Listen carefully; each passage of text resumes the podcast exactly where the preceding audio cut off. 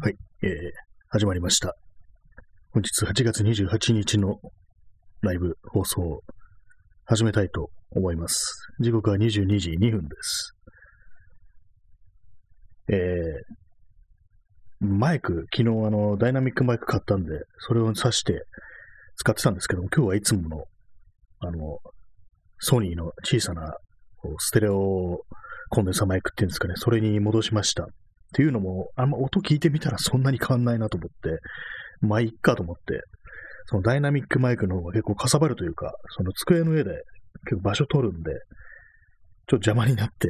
まあ今日はいつもに戻そうっていう感じになって、そんな感じでお送りしておりますけども、皆様いかがお過ごしでしょうかと言いつつまだ一人も来てないという感じなんですけども、まあ土曜の10時ってなると、ちょっとね、あの、あんま人がいないのかななんていうそういうのありますけども、まあ、あれですね、あの、まあ、コロナのね、あれでこう感染者が非常に増えて、あんまりこう外出ないっていう人が多くなってるとは思うんですけども、周りになんか土曜日っていうのは、あんま人いないななんていうふうに思ったりしますね。勤労ってなんかあんまこう、割と普通にみんななんか、それぞれやることがあるというかね、なんかいろいろあるみたいですけども、こういう時間でもっていうね、なんかよくわかんないこと言ってますね。まあ、ちょっとね、今日始めたのゼロだったので、そのような、ことを言った次第でございますけども、まあ今日皆様いかがお過ごしでしたでしょうか。今日はですね、私は特に何もしてないですね。あの、何もしてないというか、まあ、外にね、あんまり出てないと、まあ全く出ないところないんですけども、あのね、遠出とかしてないと、まあ特に話すことないんですよ、人間。やっぱりこう、じっとしてて話すことがあるっていうのはね、よほどなんかこう、知的なね、こう、ことをしてる人っていうことなのかなと思うんですけども、私別にそんな頭をね、こう普段働かせてないので、確かにあんまりこう物を考えてないので、特に話すこともないっていうね、そういう感じなんですけども、ね、今日のあの、サムネイル、これあの、人間の目に都の性欲とかいうね、よくわからないこと書いてありますけども、あの、まあ、性的な衝動に身を任せた瞬間の男のうつろな目というものを書いてみました。ね、この目に光がない感じのね、そういうなんか何を考えているのかわからないような、そういう、いわばね、狼と言っていい、いわばまさに狼、これが人間の本性なのでありますみたいなね、そういうようなね、なんか今、あの、中途半端に安倍晋三の真似みたいな感じになりましたけども、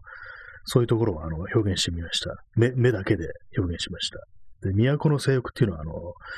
早稲田大学の、大学の、あれも効果っていうんですかね、あの、なんか都の西北とかなんかそういうようなね、歌い出しみたいなのあったと思うんですけども、なんかであの、都の性欲って言ってる風に人が、言ってる人がいて、なんかそれ妙にね、こう、覚えてて、すいません、あの別に特に早稲田に対する、ね、こう、悪いね、感じはないんですけども、書きました。なんか、ふっと思って、都の性欲とかなんか誰か言ってたなと思って書きました。まあそういうことでございますけども、皆様いかがお過ごしでしょうかというね、まあさっきも言いましたけども、まあ、それであのタイトル今日ね、蘇る性的衝動って何よっていうね、これ確かね、私なんか妙に覚えてるんですけども、あの、ナンバーガールっていうバンドの中の、なんかどれ、どれかの曲の歌詞ですよね。なんか妙にね、こう、私の周りね、結構その、ナンバーガールというバンドが好きな人が多い、多くて、で、結構不思議なほどにこう、コピーバンドをやってたっていうね、そういう人がね、結構いるんですよ。なんか 4, 4人ぐらいいるんですよね。なんか結構不思議な感じするんですけども、普段ね、なんかこう、そう、バンド活動とかに、ね、や、熱心であるっていうね、そんな感じを匂わせないようなね、そういう友人とかが、割と実は昔、ナンバーガールのコピパーやってたっていうね、そういう人がね、結構いて、えそうなんだっていう感じで、ね意外だな、みたいなことをね、たまに話したりするんですけども、まあ、これを聞いてる皆様の中にもひょっとしたらね、その、ナンバーガール大好きで昔はコピーバンドやってたなんていう、そういう方も、ね、結構いらっしゃるんじゃないかなというふうに思うんですけども、私は特に知らなくて、どういうバンドか知らないんですよ。あんまりこう、まあそれなんで、まあこのね、あの歌詞のワンフレーズだけが妙にね、こう耳に残ってるっていうのがあって、何蘇る性的衝動ってっていうふうに思ったんですけども、ね、一時期は死んでたってことなのかななんていうね、思うんですけどもね。まあそれだけでございますけれども、結構ね、あのー割とね、そのナンバーガールってちょっと、まあ自分の中でね、なんかちょっと苦手な感じのところあるんですよね。っていうのも、あの、昔なんかインタビューで、あのですね、これもし間違ったら申し訳ないんですけども、あのボーカルのね、あの向井、向井修徳という人がいますけども、非常にね、なんかこう、なんかこう、ね、好きな人にとっては、ある意味こう、カリスマ性のあるようなね、そういうシンガーというか、ね、こう、音楽家であるというね、そういう、まあ、そういうイメージがあるんですけど、私には。なんかのインタビューで、あの、コンビニと風俗があればね、愛なんかなくても生きていけるっていうふうになんか言ってたっていう、まあ何かで、ね、多分読んだんですね。それをなんかなんかね、こう、なんかちょっと言葉にしづらいんですけども、なんかその言い方になんか妙になんか、ちょっと苦手だな、みたいなね、感じのことをね、思いますね。嫌いとかじゃ言うんじゃなくて、なんか、なんかこの感じちょっと苦手だなっていう、そういうのを結構感じたりして、まあ、ちょっとね、な、なぜかと言われたらね、もうちょっと言葉にできないんですけども、何なんですかね、こう愛がなくても生きていけるというところなのかなっていうね、まあ私という人間がそんなに愛を信じているのかなっていうふうに言われると、意外とそうなのかもしれないなっていうふうに思ったりして、そういうこともありますね。なんかそのイメージがあって、だからまあ音楽はあんま聞いたことがないんですよね、ほとんど。まあ、YouTube でね、さらっとなんかこう、ライブの映像とか見たことあるんですけども、あのギターの人とかね、の感じとかね、ギターの音とかね、結構、割と自分の好みかなというふうに思ったりするんですけども、なんかあの人、田淵久子と一緒でしたっけ？なんか後にあのブラッド・サースティ・ブッチャーズに入ってたなというのを思ったりして、ね。あの音はね、結構好きだなって思うんですけども、曲自体、まあそんなには私は、うんっていう興味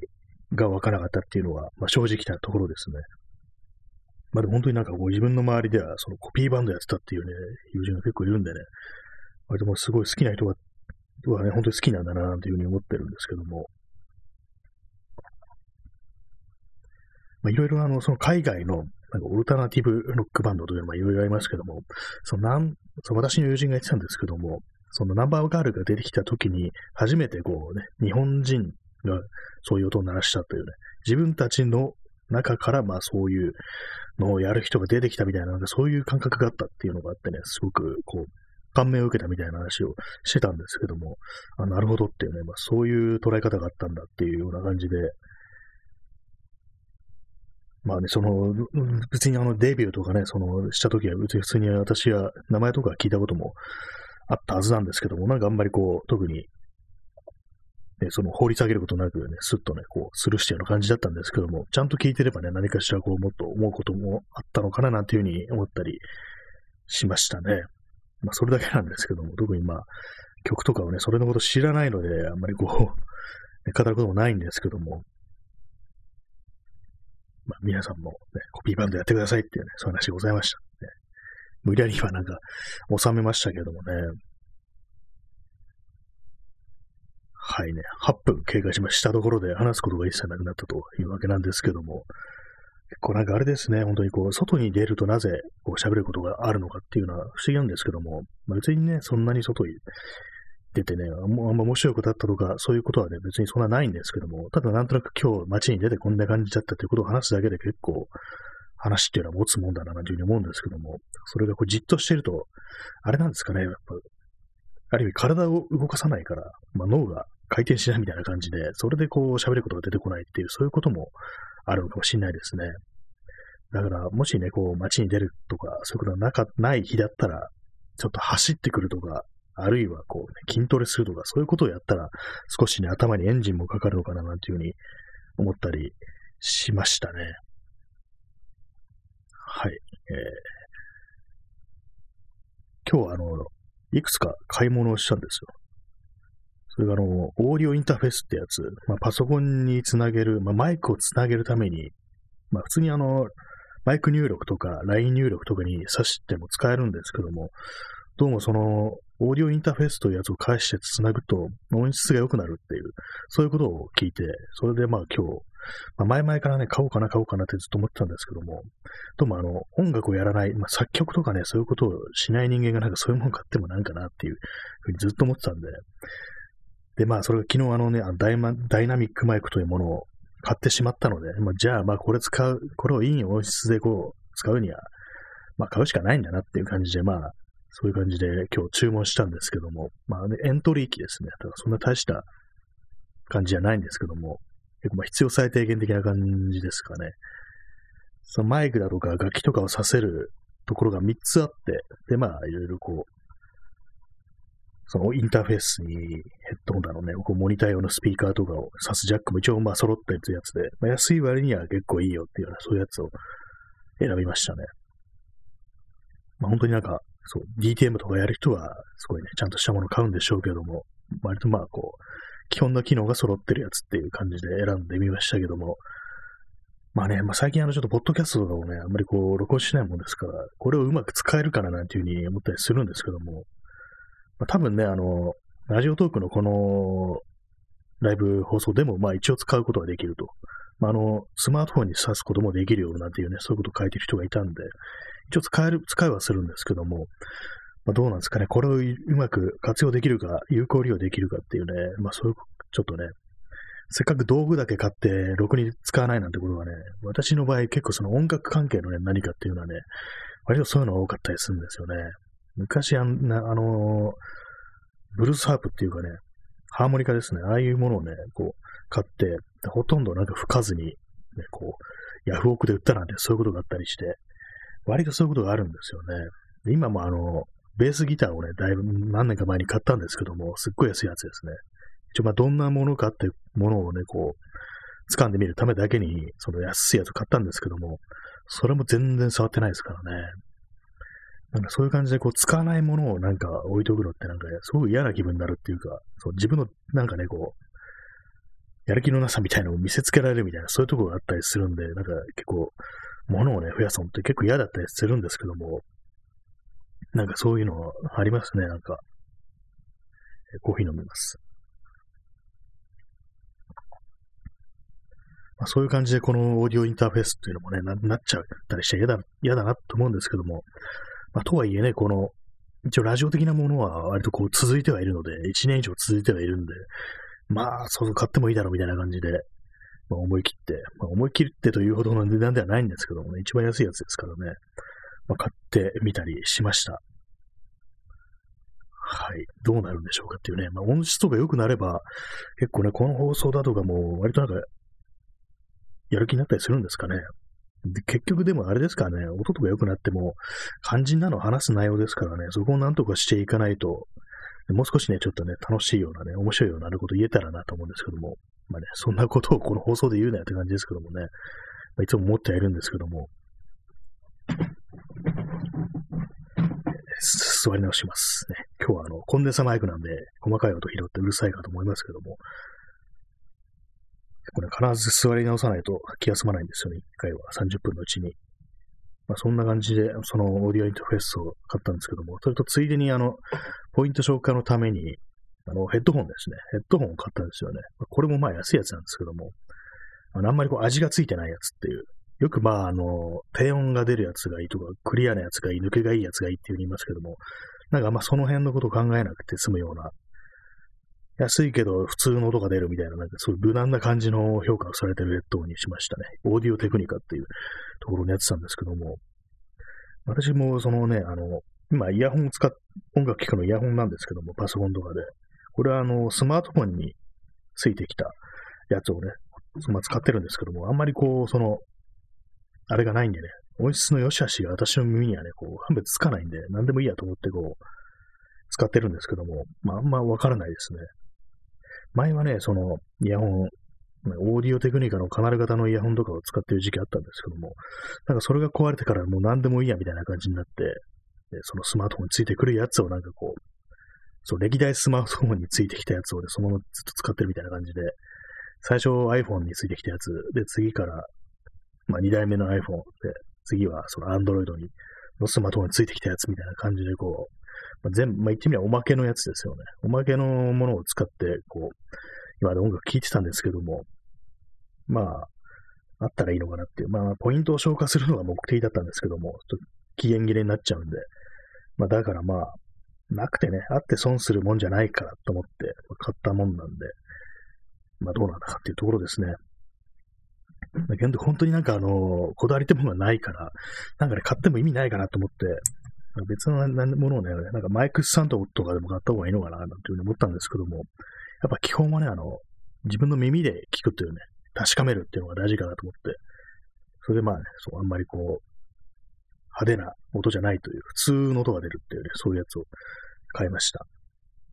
あと、カナル型イヤホンなんですけども、今使ってるの、スマートフォンについてきた。結構あれってなんか耳に悪いみたいなことは言いますよね。まあ、スポットね、完全にはまっちゃうから、で、それで大きい音とかするとやっぱりこう耳に良くないなんていうふうに言ったりして、まあ、それ言ったら、あの、ヘッドホンとかもね、すぐ耳のすぐそばで鳴らすからあんまり良くないのかもしんないですけども、本来ちゃんとスピーカーで鳴らした音楽を聴く方がまあ一番耳の健康にはいいのかななんていうふうに思ったりするんですけども、まあそれもなと思って、ね、ヘッドホンにしました。ヘッドホン使うのも久々ですね。本当になんか10年ぶりぐらいかもしれないですね。それでもずっとイヤホンだったんで、やっぱりこう、あれなんですね、ヘッドホンっていうのはあの、頭の上にね、オーバーヘッドという形でね、あの、乗せるもんですから、乗せるというかね、こうかけるもんですから、あの、髪がね、ベタっとするのがなんか嫌で、それであのイヤホンをずっと使ってたっていうのあるんですよね。今なんかね、その、もう髪とかもはやどうでもいいやみたいなね、そんな人間になり果てたので、普通にね、こう、ヘッドホンでもいいやと思って、まあ、大体ね、ほとんど帽子かぶってる人間になってしまったので、あまりね、こう、髪をセットする機会もないみたいな感じになってます。だからまあ、あんまりこう、気にしなくていいやと思ってヘッドホンを久々に買ったという感じですね。まあでも音の良し悪し分かる人すごいですね。昨日そのいろいろなんか YouTube でマイクのこととか調べたんですけども、これなんかあの、ラッパーの機材紹介みたいな感じでやってる人がいて、あのなんかサイモン・ジャップという名前のラッパーの人がなんかあの、マイクを買いに行くっていう、そういう企画というかね、動画があって、それであの、いくらぐらいのマイク使うんだろうなっていうのを見てたんですけども、そしたらあの、もう5種類ぐらい試してて、全部あの30万超えるみたいな、35万ぐらい平均で、そういう感じで、まあ、コンデンサマイクなんですけども、まあ、多分普通にまあスタジオとかでまあ使うような本当にちゃんとした音を取るっていうね、まあ、あのラップっていうのは声だから、まあ、そういうのすごく大事にするんだろうなというふうに思ったんですけども、え、こんなにいろいろあるんだみたいな感じで、ちょっとね、あの、そっか、35万か、みたいな感じでびっくりしましたね。そういうなんか音響関係のものっていうのはすごくこう、こだわり始めるとキリがないなんて言いますけども、あの、オーディオマニアなんてのほんとなんか沼だみたいに言われますからね。なんか、結構その、インターネットのネタではね、その、専用の電池を用意して電気をね、こう引っ張るとなんか音が良くなるみたいな、すごいね、ちょっとオカルトしか言いようのない感じの方に行くような人も中にはいるっていう、そんな話を聞いたことがあるんですけども、ね、スタジオでこう、まあ、ラップを録音するってなると、やっぱりその辺はすごくこだわるんだなっていうのが、確かにまあそうだよなっていう、声が基本だしなっていうのはありますね、ラップっていうのは。まあ音がちゃんといいに越した音がないっていうのは、結構ね、歌詞とかもちゃんと聞くっていうのが結構ね、比重が大きいような気がしますからね、その歌と比べたらラップっていうのは、そういうのもあるんで、まあそれだけマイクにこだわるっていうのがなんかわかる気がしますね。確かあのね、あの、バンドとかでも楽器とかね、みんな高いですからね、なんでマイクが35万だとそんなびっくりするんだよっていうね、ギターが35万だったら全然びっくりしないのにって思うんですけども、確かにそうだなっていうね、唯一自分の持ってる、ね、なんか一番大事なもの、マイクっていうね、ラッパーがいても全然おかしくないなというふうに思うんですけども、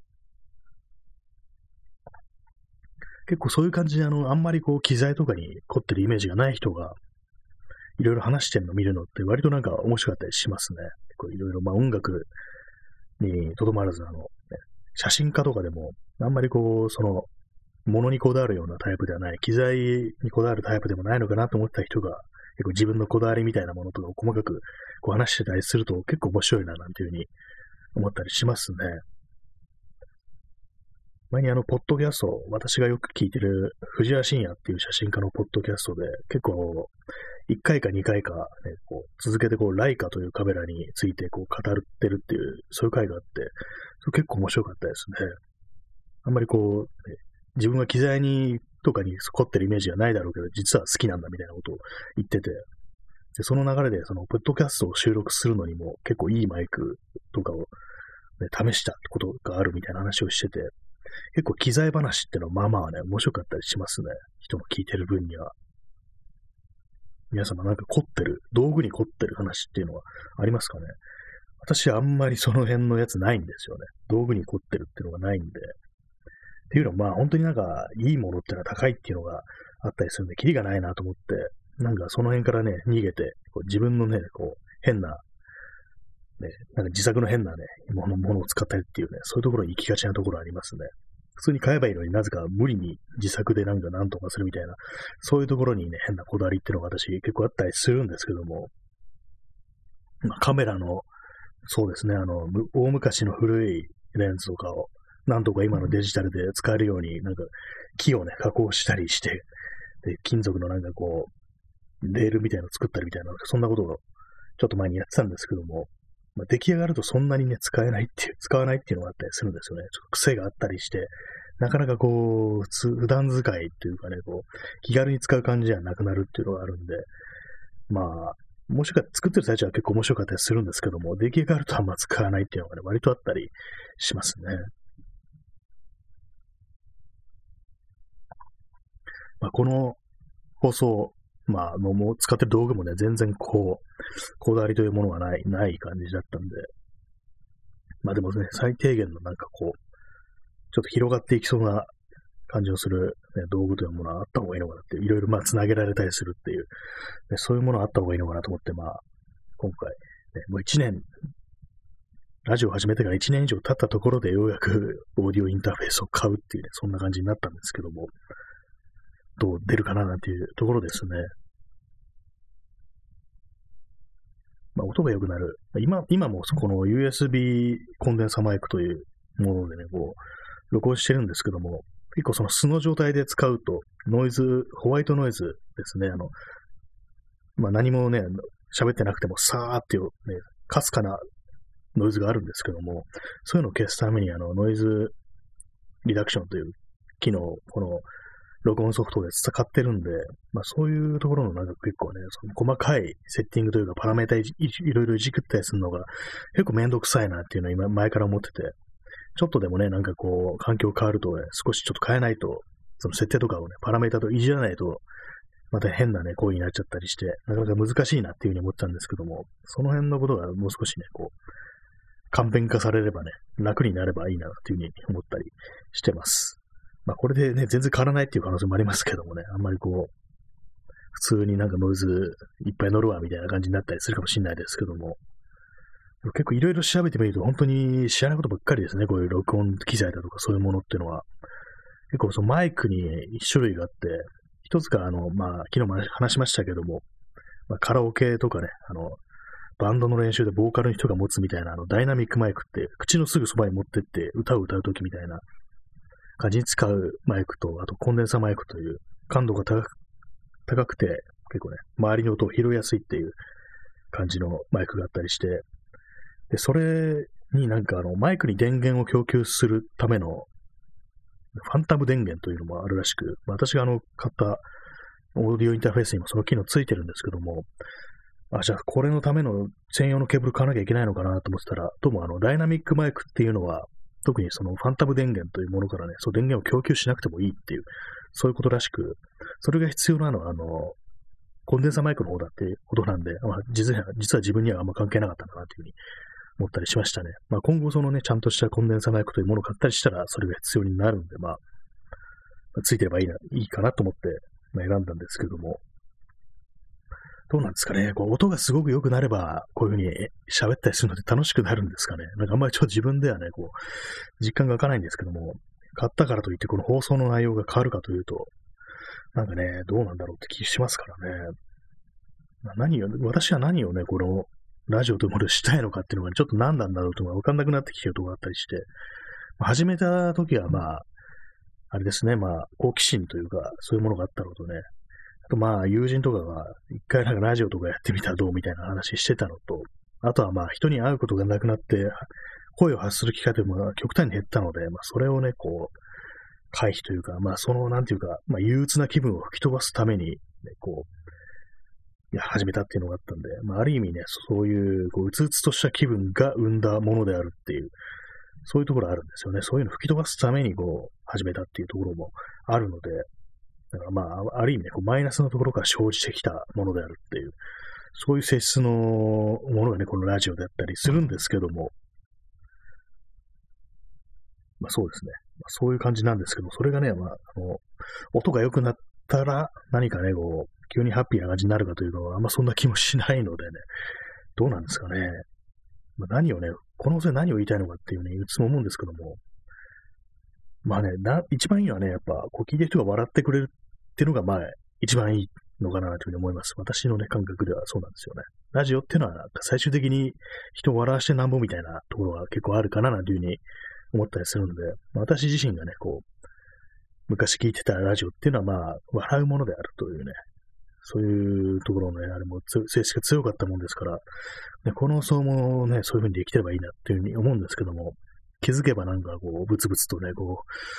なんかよくわからないことを言ってるみたいな放送になってますね。やっぱり一人でこうマイクに向けて喋るってなるとかなりこうテンション上げていくっていうのは相当難しいですからね。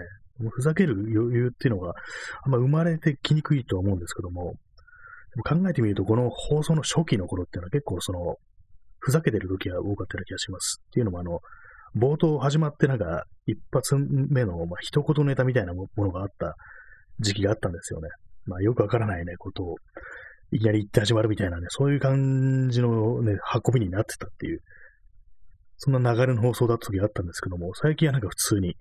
こんばんは、本日は、みたいな感じで、なんかもうね、そんなカレンダー見りゃ明るいよ、時計見りゃ明るいみたいなことでね、始まるっていう、そういう感じになってるんで、なんか、なんかあれですね、こう、深夜のね、こう、放送とか、でもなんかこう、人を笑わせるタイプじゃなくても、番組終了寸前のなんかクロージング放送的な感じの、なんか、そういう感じになってますね。まあ、それはそれで味わいがあるんですけども、はい。それだけです。なんだかんだ言ってあれですね、コーヒーをすごく飲んでしまいますね。今日も4杯ぐらい飲んでるんですけども、やっぱりこう、飲まないと、飲まない、飲まんとやってられんわ、みたいな感じですかね。昨今のね、あれを見てると。なんでもあれですね、こう、非常になんかよ悪いことばっかり起こって、本来だったら、もうすごくね、こう、腹を立てて、どっかに怒りをぶつけなければいけないところなんですけども、なんかこう、それをぶつける先があまりにもね、こう多すぎるというか、おかしなことばっかり起きまくってるんで、そのせいでね、なんかね、こう、まあ、怒りの矛先が分散してるっていう、そういう感じを受けますね。私自身もそうなんですけども、本当呆れてしまってなんか何も言えないみたいな感じになってるっていうのがあったりして、なんかそういうのをね、本当なんかどうにかならんかななんていうふうに思うんですけども、本当になんかね、こう、ぎゅっとね、こう怒りを固めてね、ぶつけて、こうね、社会というものを変えなければいけないなっていうふうに、まあ、ストレートに言うとね、そんな感じですよね。そんな感じのこと思うんですけどもね。まあでもね、この昨今の感じで言うとね、まあ、あの、オリンピックの時とかもね、なんか某体操選手言ってましたけども、選手にね、何かを変える力なんてないっていうね、まあ、すごい、すごいですよね、あれもなんかこう、俺たちは何の力もないんだからみたいなことをね、こう、スポーツを通して元気をみたいなことを言ってる人が、それ言ってどうすんだよってね、思いましたね。あと、脇毛それよってね、いつも思うんですけども、でこれ言うとちょっと微妙なですね、脇毛それよっていうね、いうふうに、すごい、こういう人に向かって言うのを思うんですけども、で私もね、結構ね、その、意外とね、あれなんですよ。無駄毛をね、処理してるタイプなんですよね、割と。なんでかっていうのは、あの、スッキリするからという、まあ、それだけの理由なんですけども、まあ、だからね、あの、